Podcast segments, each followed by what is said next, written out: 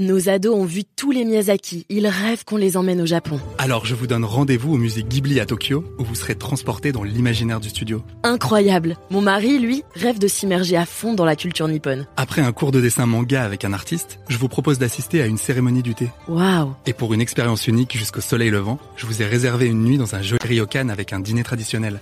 Je nous y vois déjà. Avec Marco Vasco, ne rêvez plus, vivez votre voyage l'esprit libre. Au rendez-vous sur marcovasco.fr pour imaginer votre prochain voyage sur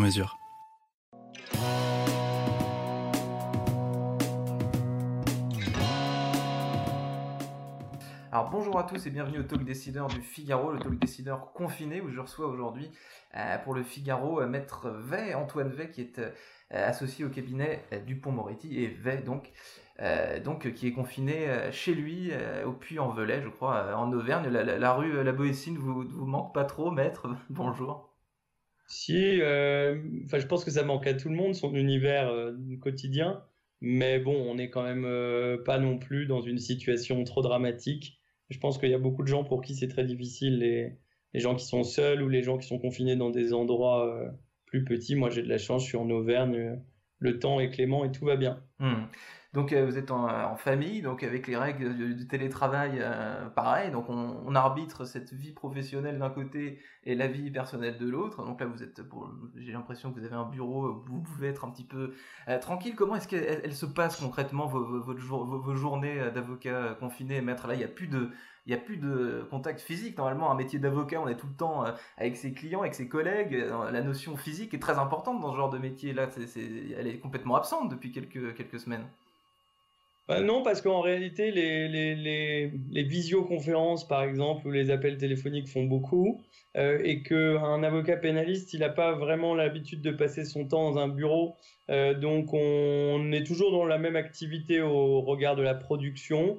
Euh, ce qui change, c'est vraiment l'absence de juridiction et donc l'absence de procès. Euh, on mmh. pourrait, euh, si j'étais resté à Paris, je me serais peut-être inscrit sur des listes pour essayer de faire de la défense d'urgence. confinement oblige, en Auvergne, il n'y a pas de, il n'y a pas de crimes qui sont commis, je ne sais pas comment ça s'organise. Mais en tout cas, non, ce n'est pas quelque chose qui, pour le moment, pollue notre activité. Le cabinet est toujours en cours, on reçoit des appels, on traite des emails, on, on appelle nos clients. Euh, donc pour l'instant, je dirais pas que je constate des évolutions importantes dans l'organisation du travail. Ouais. Donc pour vous, c'est pas une perturbation euh, énorme. Euh, qu'est-ce qui vous interpelle en revanche dans, la façon aujourd'hui dont, la justice s'adapte à cette période de confinement? Qu'est-ce qui, vous, frappe vous quand vous voyez tout ça? Bah là, pour le coup, il y a vraiment matière à être euh, choqué en réalité. Euh, dans un premier temps, on comprenait euh, toutes les nécessités que la crise induisait sur le fonctionnement de la justice, le fait qu'on puisse pas se déplacer dans les palais. Alors, on a eu des mouvements qui étaient assez contradictoires d'ailleurs, des magistrats qui ont voulu maintenir des audiences coûte que coûte à un moment où on nous demandait de ne plus nous manifester. Mmh. on a eu le premier jour du confinement une session d'assises où le président voulait absolument tirer au sort les jurés avant de les renvoyer chez eux, ce qui n'avait effectivement pas de sens. Et ensuite, on a constaté, j'ai envie de dire un peu pantois, euh, euh, l'ordonnance qui a organisé, on va dire, le temps de crise et qui contient des mesures qui, pour un avocat, et même si on est en temps de crise sanitaire, euh, sont totalement inexplicables et, surtout inexcusables. Hmm. un exemple que les gens peuvent comprendre, c'est le, le fait de renouveler de manière automatique la détention de gens qui euh, actuellement sont détenus et donc qui vont pouvoir être maintenus en détention sans avoir accès à un juge. Hmm. Euh, ça, c'est euh, totalement inouï et ça hmm. n'a jamais existé dans l'histoire de notre pays. Donc ce que vous dites, donc vous, vous êtes, vous êtes choqué par la façon dont le monde de la justice s'adapte à, cette période de confinement, il faut bien le dire, assez exceptionnelle. Est-ce que justement le caractère exceptionnel de la situation, c'est pas euh, entre guillemets. Est-ce que vous pensez que le scénario n'avait pas été préparé assez en amont par, le, euh, par, par la justice française? Enfin, c'est, quelque chose qui était vraiment, euh, qui était complètement, enfin, c'était pas un scénario envisageable, c'est quelque chose qui pouvait pas arriver? Non, mais il y a deux choses. première chose, il est évident que ça n'avait pas été préparé. Mmh. vous avez une déclaration qui dit le jeudi, je crois, on ferme les écoles. le vendredi, on ferme les bars, le samedi, on ferme les établissements accueillant du public, et le dimanche, dans l'après-midi, on décide de fermer les tribunaux. Mmh. Euh, soit on savait déjà tout ça et il aurait fallu l'annoncer le jeudi, soit en réalité, on a compris euh, que ceux qui euh, mettent en place ces mesures se sont adaptés petit à petit. C'est pas pour leur faire un mauvais procès, mais c'est pour dire qu'évidemment, tout ça n'avait pas été adapté et anticipé. On a mmh. eu au niveau de la justice deux textes euh, premièrement, une circulaire ministérielle assez incompréhensible euh, qui est parue un dimanche, puis quelques heures plus tard, l'explication de cette circulaire. Euh, donc, en réalité, tout ça n'avait pas du tout été anticipé, premier point. Hmm. Et deuxième point, ça a posé des questions qui ont été tranchées, à mon sens, de, toujours de la même façon, c'est-à-dire c'est l'administratif qui a prévalu. Et par exemple, on a toujours donné la primeur à la détention et jamais à la liberté. Euh, ce qui est euh, un peu symptomatique de la façon dont on envisage les choses au niveau de la justice. Je vous mmh. donne un exemple. Euh, on a refusé, on a rallongé le droit d'appel pour les gens qui sont maintenus en détention ou les justiciables. Mais par contre, on a maintenu ce qu'on appelle un référé détention qui permet au parquet et donc de, de, de, maintenir quelqu'un en détention et d'obtenir une audience dans les 4 heures. Mmh. Donc, on a maintenu tous les mécanismes dérogatoires et j'ai envie de dire les plus complexes à organiser. En quatre heures, il faut se réunir ensuite chez le président de la chambre de l'instruction. Enfin, c'est tout un bazar. Ça, on l'a maintenu. Mais parallèlement, on n'a pas donné aux avocats la possibilité d'avoir, on va dire, une mesure accélérée qui, quand vous avez un client vulnérable euh, qui est atteint de la maladie, du Covid, ou qui a une situation très particulière en fin de mmh. peine, aurait permis d'aller beaucoup plus vite, de signaler ça à un juge et que la personne soit remise en liberté. Mmh. Donc, je considère que ça n'avait pas été préparé et que les mesures qui ont été prises n'étaient pas forcément les meilleures. Voilà. Mmh. Donc, pour vous, très, clairement, si on résume ce que vous venez de dire, donc tout ça finalement est fait de façon un peu artisanale et au jour le jour. Donc euh, là, à l'heure où les, où les médias, où tout le monde parle déjà de, l'après-crise, de, de, l'après-confinement, euh, pour vous, il y a déjà des, leçons à tirer Non, mais c'est surtout qu'en fait, malheureusement, euh, et ça tout le monde peut le déplorer, la crise va, à mon sens, mettre en lumière les carences euh, béantes de l'institution judiciaire. L'institution judiciaire, peut-être comme l'hôpital, l'école, moi je connais pas les, autres administrations, hmm. mais l'institution judiciaire est une institution exsangue hmm. euh, qui fonctionne et avant même cette crise sanitaire, c'était évident, euh, sans moyens. avec des magistrats qui tiennent un petit peu les choses. Il y, a, il y a beaucoup de présidents de juridictions qui se sont exprimés là depuis le début du confinement pour dire que voulez-vous, ils en sont à amener eux-mêmes le papier toilette dans la juridiction hmm. euh, ou à, siéger jusqu'à 4 heures du matin. Donc la crise va évidemment aggraver cette situation. Et est-ce que ça va permettre une refonte ou est-ce que ça va conduire à un écroulement? Ça, je pense que c'est ce que tout le monde se, pose comme question. Hmm. Donc de, votre côté, si on retourne en interne chez, euh, chez Dupont-Moretti et donc avec les collaborateurs, comment ça se se passe euh, Qu'est-ce que vous avez mis en œuvre avec votre associé, Eric Dupont-Moretti, que vous avez, j'imagine, relativement souvent en, conf call, comme c'est notre cas ce matin ça, se passe comment? Non, avec Eric euh, Dupont-Moretti, on fait des calls, enfin des, appels téléphoniques parce qu'il aimerait pas qu'on anglicise un mot qui existe en français et on les fait pas en visio, euh, sauf quand c'est quelque chose d'amusant. En fait, je pense qu'il y a plusieurs périodes. Il y a une, il y a une première période de les 15 prochains premiers jours ont été assez euh, euh, marrants pour ceux qui malheureusement ou enfin pour ceux qui heureusement pardon étaient pas marqués par euh, par la maladie, qui n'ont pas de proches, etc.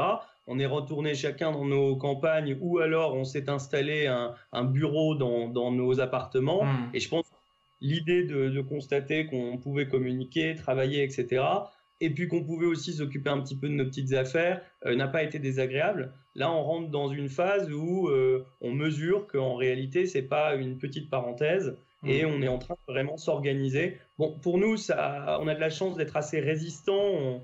On, a, on a du travail, on, on est organisé pour ça et voilà. Mais mmh. c'est vrai que c'est une situation inédite.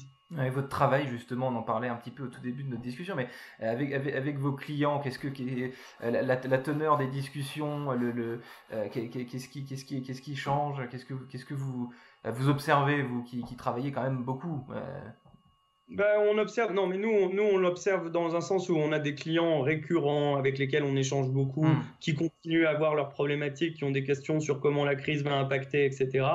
Euh, il y a évidemment une grande question qui est une ligne conductrice pour les avocats, c'est est-ce que ça remet en cause les rapports contractuels? Euh, Est-ce que ça doit conduire à des modifications dans mon entreprise sur lesquelles on est parfois conseillé? Après, sur, euh, enfin, plutôt sollicité. Et, puis, deuxièmement, au niveau du pénal, nous, on a beaucoup de détenus donc qui sont nos clients. Hmm. Donc on suit un petit peu comme un médecin urgentiste leur situation pour savoir s'ils sont malades, comment les faire sortir, etc.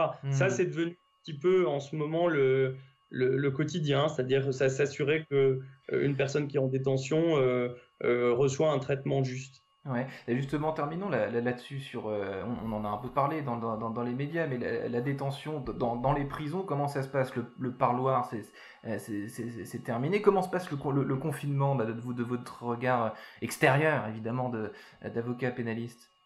Bah, c'est très compliqué de, de l'apprécier quand on n'est pas soi-même euh, à l'intérieur des murs. Euh, ce qu'on a, c'est des détenus qui nous appellent, parce que vous savez que dans les prisons, il y a des facilités d'appel, notamment dans la maison d'arrêt de la santé qui a été rénovée récemment. Déjà, on voit une grande disparité. Euh, il y a ceux qui ont accès au téléphone, il y a ceux qui nous appellent, et puis il y a ceux dont la situation est totalement différente parce qu'ils sont dans des vieilles maisons d'arrêt mmh. et il y a, ils sont vraiment coupés du monde.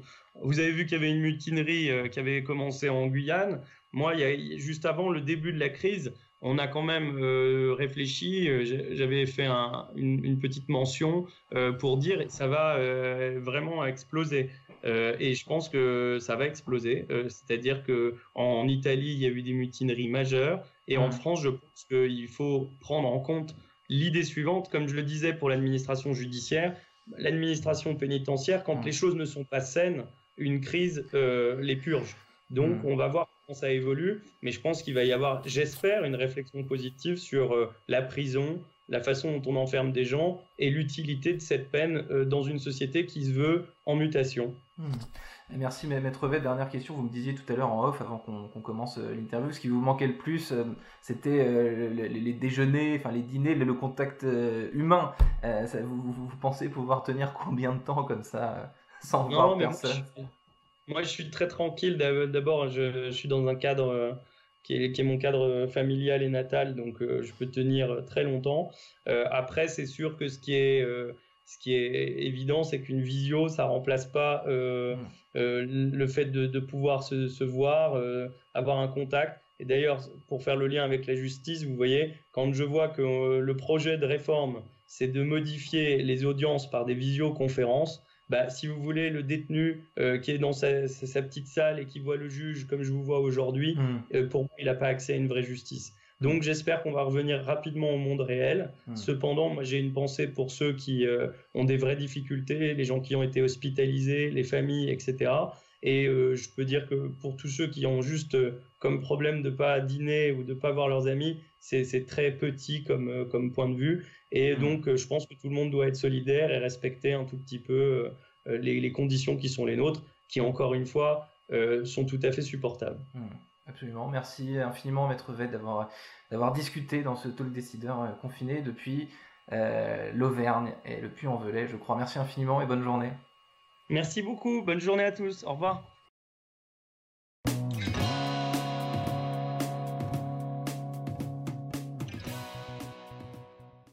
Nos ados ont vu tous les Miyazaki. Ils rêvent qu'on les emmène au Japon. Alors je vous donne rendez-vous au musée Ghibli à Tokyo, où vous serez transporté dans l'imaginaire du studio. Incroyable Mon mari, lui, rêve de s'immerger à fond dans la culture nippone. Après un cours de dessin manga avec un artiste, je vous propose d'assister à une cérémonie du thé. Waouh Et pour une expérience unique jusqu'au soleil levant, je vous ai réservé une nuit dans un joli ryokan avec un dîner traditionnel. Oh, je nous y vois déjà. Avec Marco Vasco, ne rêvez plus, vivez votre voyage l'esprit libre. Au rendez-vous sur marcovasco.fr pour imaginer votre prochain voyage sur mesure.